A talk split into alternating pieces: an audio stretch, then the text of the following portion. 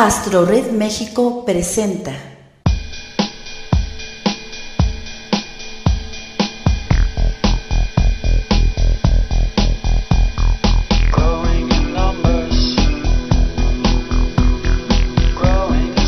Los amantes de Urania.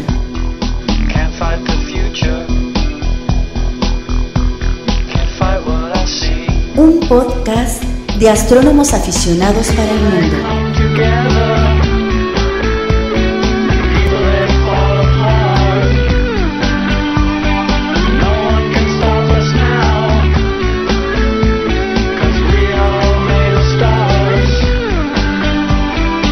Queda con ustedes Francisco Flores Figueroa.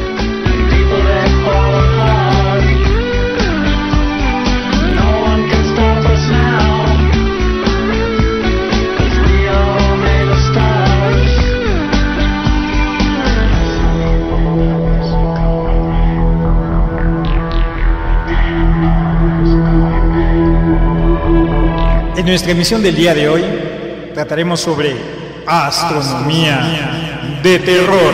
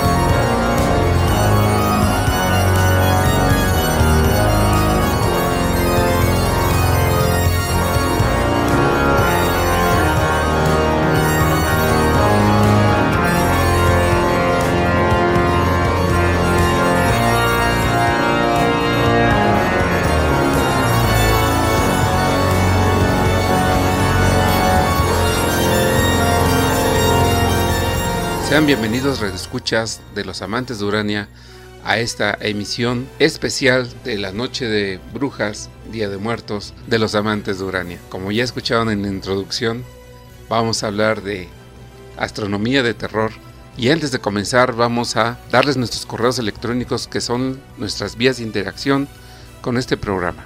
astroredmx@yahoo.com.mx y astroredmexico.gmail.com.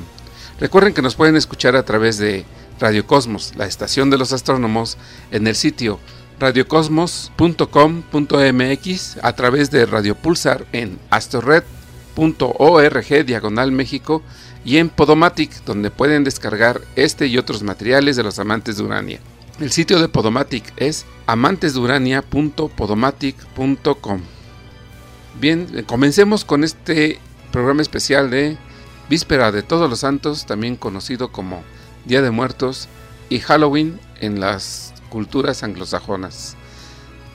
Y como ya saben, tenemos la participación de nuestro colaborador estrella, Bernardo Martínez, para hablarnos sobre esta astronomía de terror.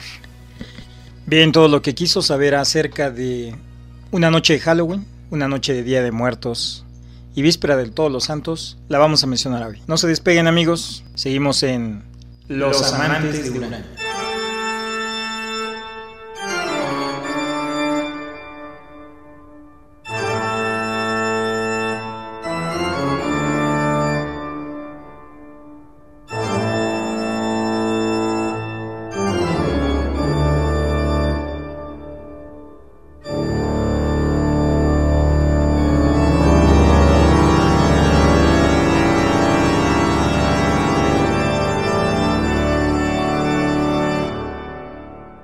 Halloween es una gran noche para los astrónomos. ¿Qué te parece, Paco? ¿Me quieres explicar por qué hay una relación entre el Día de Brujas, el Halloween o Día de Todos los Santos con la astronomía?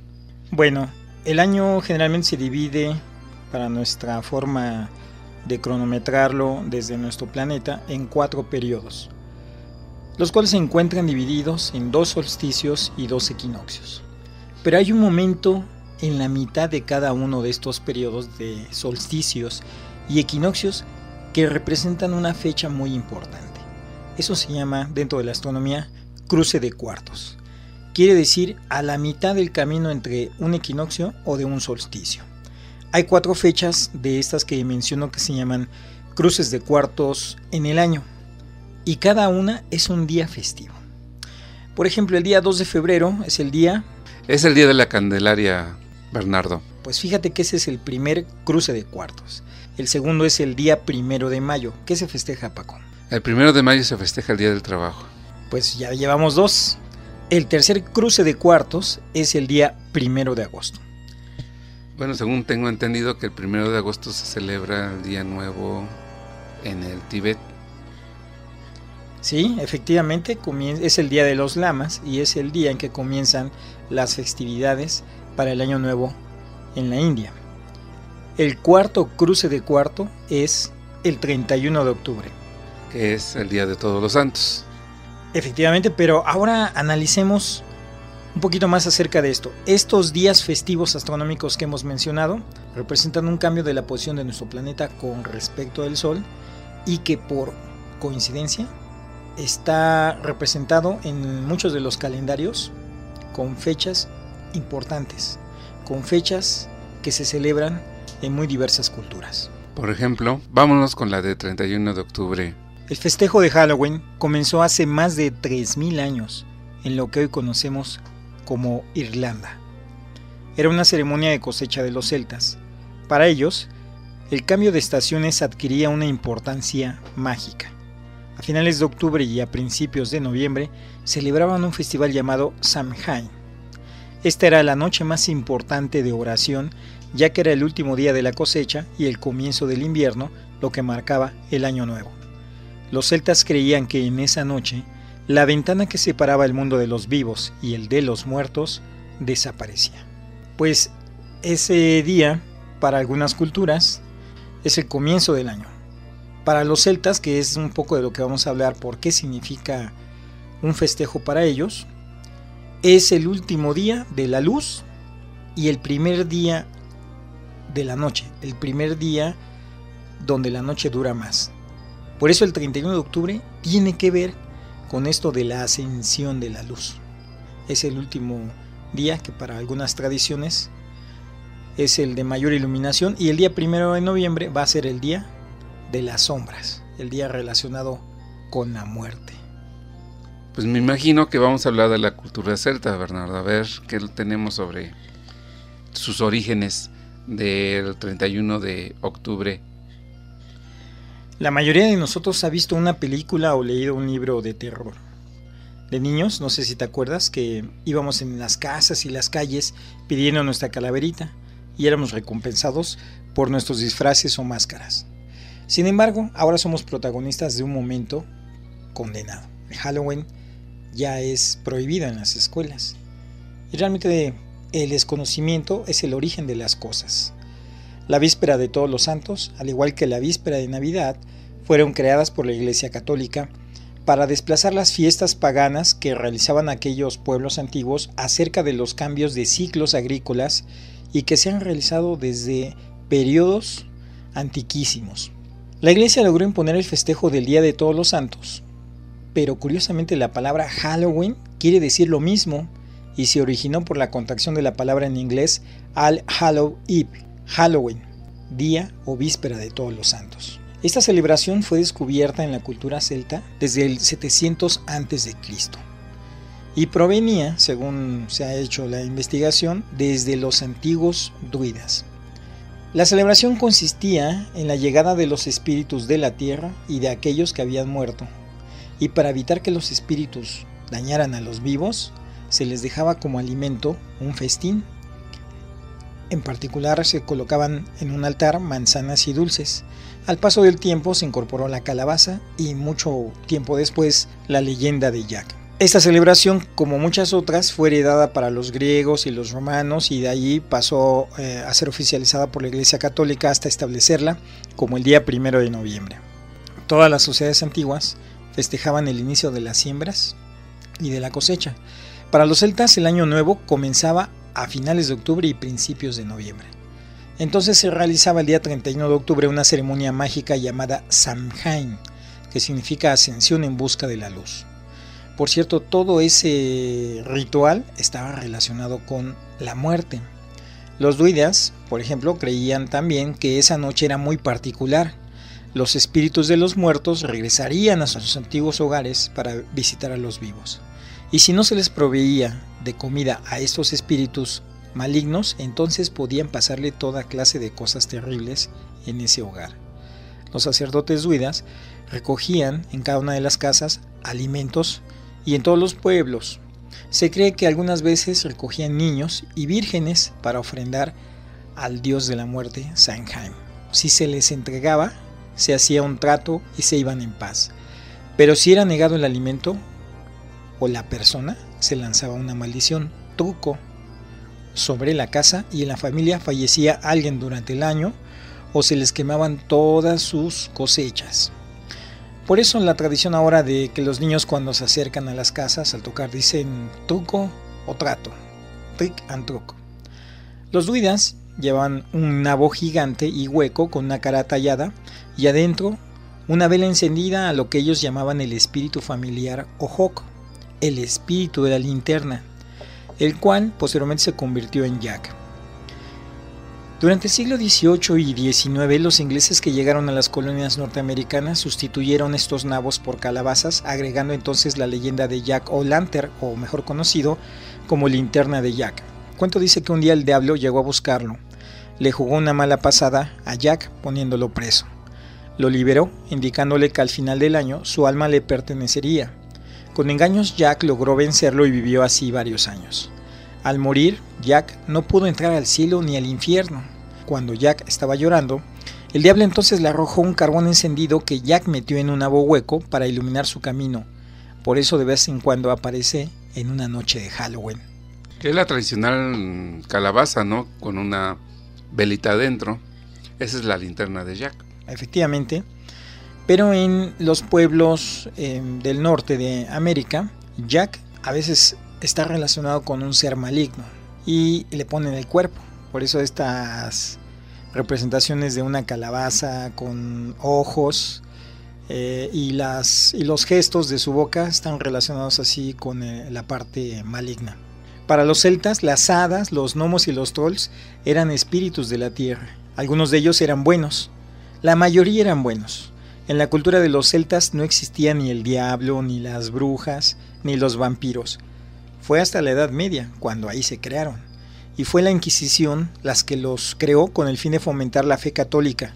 Transformó esos extraños seres que nosotros no conocíamos de la naturaleza en monstruos, iniciando una lucha contra el mal que ha sido consolidado en las figuras de los brujos y hechiceros a quienes persiguieron durante varias centurias. En el siglo XVI, por cierto, cabe mencionar que la iglesia quedó dividida. También lo fueron los ritos y las ceremonias. Las tradiciones inglesas e irlandesas, respetadas durante muchos siglos, se convirtieron en paganas. El Halloween fue uno de los primeros festejos en ser satanizado. Satanizado por un grupo disidente de la misma iglesia. Recordemos que en ese momento, 1517, Martín Lutero pega sus 92 tesis en la Catedral de Wittenberg, en la que critica toda la visión o toda la acción que tenía en ese momento la Iglesia, y entonces se convirtió en una división que le llamaron protestantismo. Después del protestantismo surgieron otras tendencias, los calvinistas, los anabaptistas, los metodistas y algunos otros más. Pero la iglesia se dividió, tuvo dos papas también, y uno era anglicano o uno era inglés, digámoslo, y otro era estaba en Italia. Hace unos 1400 años, el Papa Bonifacio IV, en el 615, dedicó un templo cristiano en honor a todos los santos, aunque en un principio esa festividad se celebraba en mayo. El Papa Gregorio III, en el año 741, cambió la fecha para que coincidiera al día primero de noviembre. Cuando en el año 840 el Papa Gregorio IV estableció que la fiesta se celebrara universalmente, tan importante como ella fueron los preparativos organizados durante la víspera 31 de octubre como la del primero de noviembre. En México eh, había una celebración del Día de Muertos que data desde la época prehispánica. Los antiguos mexicanos rendían culto a la muerte en el noveno mes del calendario solar, curiosamente es agosto. El ritual presidido por la Dama de la Muerte, que se llama Mictecacigual, todavía existe en la región de Oaxaca y se hace un baile que se llama Dunga. Hablando de la sandunga, vamos a escuchar esta pieza musical con Chabela Vargas y enseguida regresamos con la astronomía de terror con Bernardo Martínez y Francisco Flores en Los Amantes de Urania.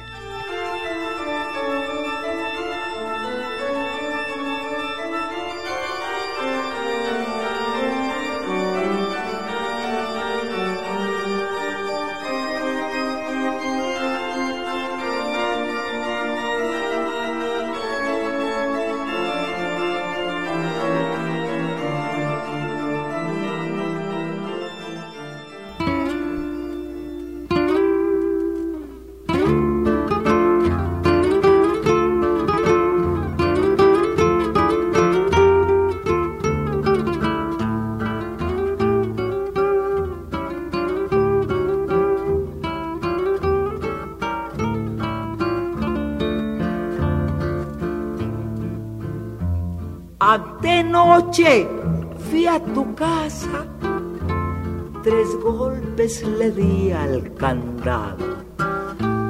Tú no sirves para amores, tienes el sueño pesado. ¡Ay! Sandunga, Sandunga, mamá, por Dios. Sandunga,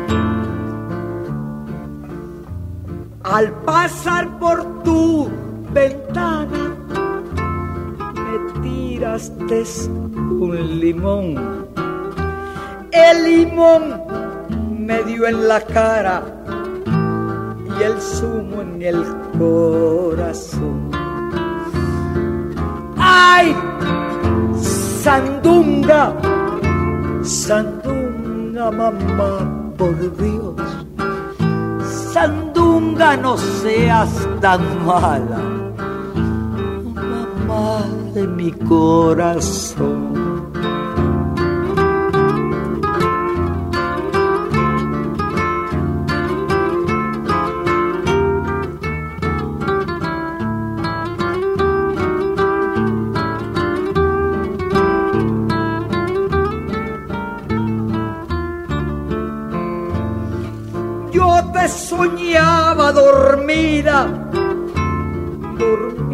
Estabas quieta, pero en llegando al olvido, soñé que estabas despierta.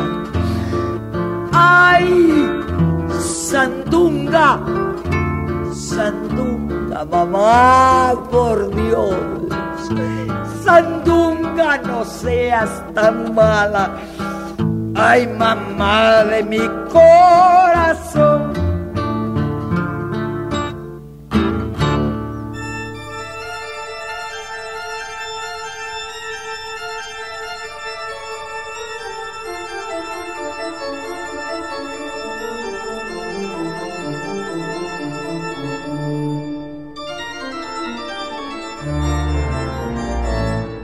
Regresamos a su programa de los amantes de Urania. Continuamos con la tradición de todos los santos en México. ¿Qué tenemos, Bernardo, sobre estas fechas festivas de todos los santos en México, Bernardo? Para los conquistadores españoles les resultó tan pagano el que festejaran la muerte como la tradición de los celtas. Por eso recorrieron esta fecha hasta los primeros días de noviembre, a fin de que coincidiera con las festividades católicas del Día de Todos los Santos, o Halloween en inglés. Nuestra sociedad mexicana está acostumbrada a incorporar elementos nuevos, los modifica, los hace suyos. Hoy en día se habla de la pérdida de identidad cultural con el Halloween. Recordemos la implantación de la fe católica por los españoles, ahí sí que perdimos, y de muchas festividades que la Iglesia Católica impuso a la fuerza en nuestro pueblo. Además sería bueno preguntar, ¿quién les dijo a los muertos por qué deben de llegar los espíritus de los niños el día primero de noviembre? y por qué el día 2 deben de llegar los espíritus de los adultos. El más allá no puede ser programado de acuerdo al deseo y sentimientos de los vivos. Así es, ¿por qué ese detalle tan interesante sobre por qué los niños primero y los adultos después, como si, como tú lo dices, como si se pudiera programar así las, las almas por los vivos? Resulta que también tienen que ver con los celtas. Ellos esperaban la visita de los niños, de los pequeños, y después la de los adultos. De alguna manera deformada llegó a México a través de los primeros emigrantes al norte y posteriormente con quienes emigraron a la Nueva España, muchos de ellos ingleses e irlandeses. Las tradiciones paganas, no solo de los celtas, de los griegos, de los romanos y de los antiguos mexicanos, están vigentes esa noche. Es una noche de magia. Hay por doquier brujas, fantasmas, esqueletos, catrinas, calaveras, seres monstruosos, vampiros, personajes de las películas de terror y, por qué no, hasta héroes de televisión. Y hablando de héroes y de personajes fantásticos en, en estas festividades, vamos a escuchar esta simpática pieza para amenizar este programa que se llama Los Monstruos. Y enseguida regresamos a los amantes de Urania.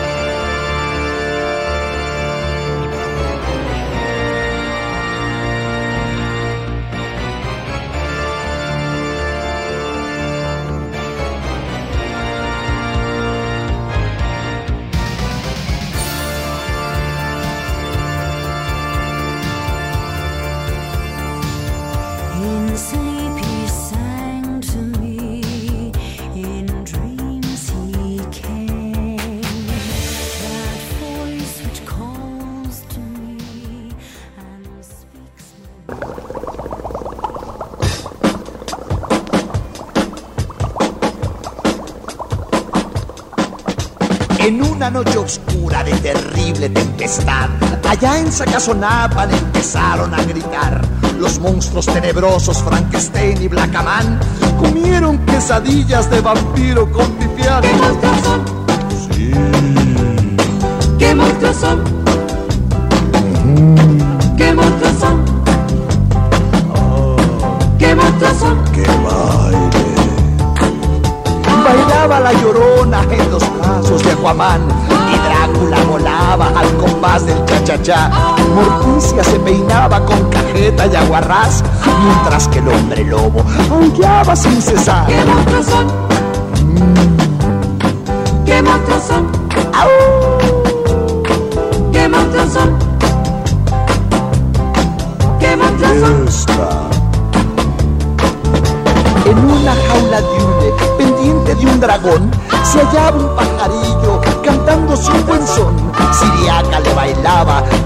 Tamaño charlestón, y a mí me acongojaba, tremendo tortijón. ¿Qué monstruos son? ¿Qué monstruos son? ¡Qué monstruo! ¿Qué monstruos son? Sí son. ¿Qué monstruos son? Después el gato loco la luna contempló, ladrando el pobrecito, lumeando se quedó. Con rebanadas de aire murió de indigestión. Aquel pobre gatito murió, murió, murió. Sí, ¿Qué monstruos son? qué monstruo. ¿Qué monstruos son? Horrible. ¿Qué monstruos son? Bailaba la llorona en los brazos de Aquaman Drácula volaba al compás de un cha-cha-cha. Morticia se peinaba con cajeta y aguarrás, mientras que el hombre lobo aullaba sin cesar. ¡Qué monstruos son! ¡Qué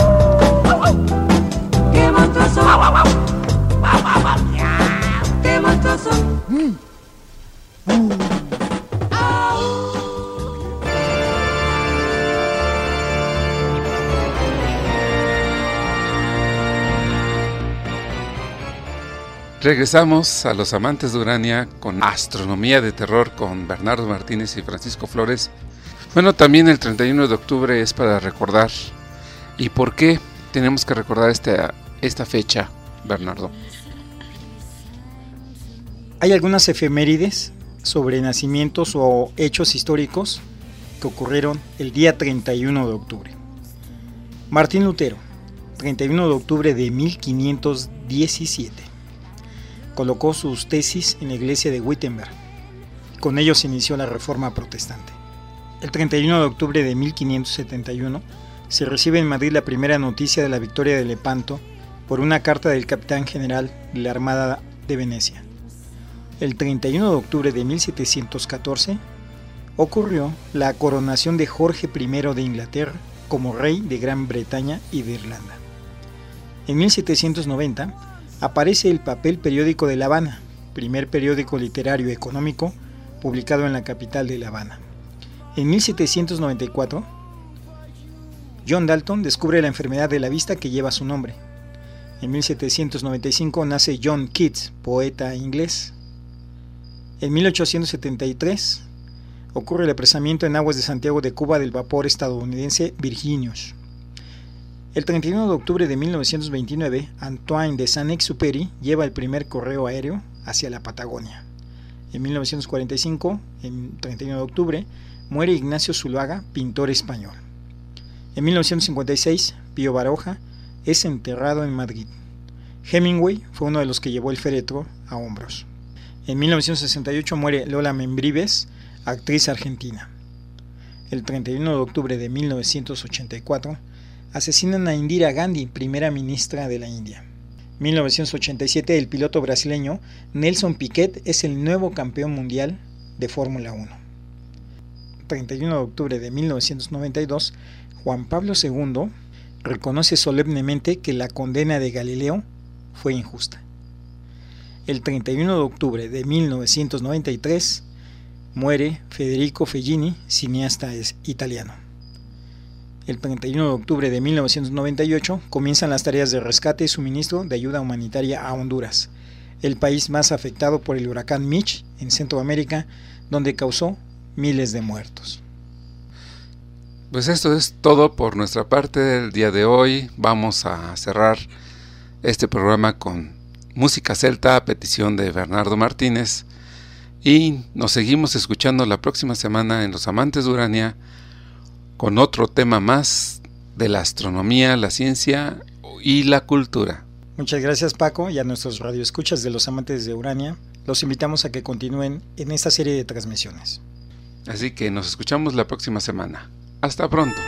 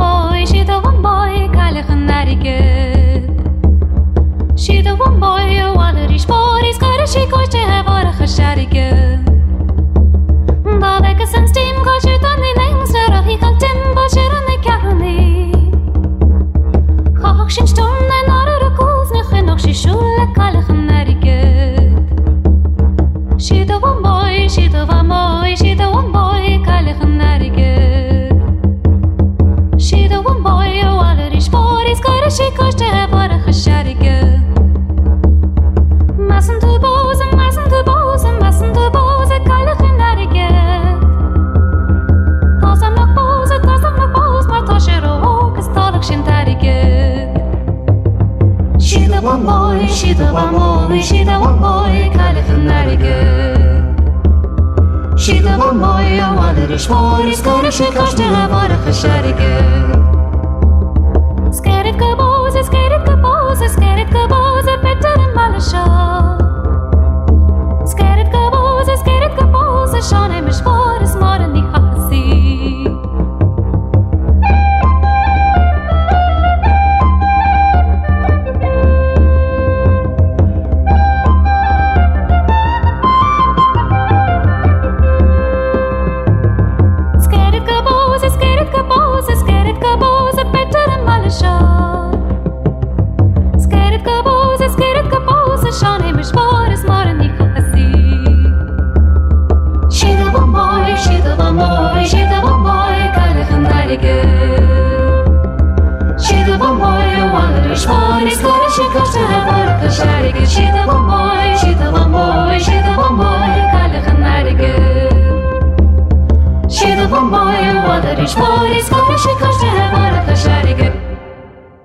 Esto fue Los Amantes de Urania.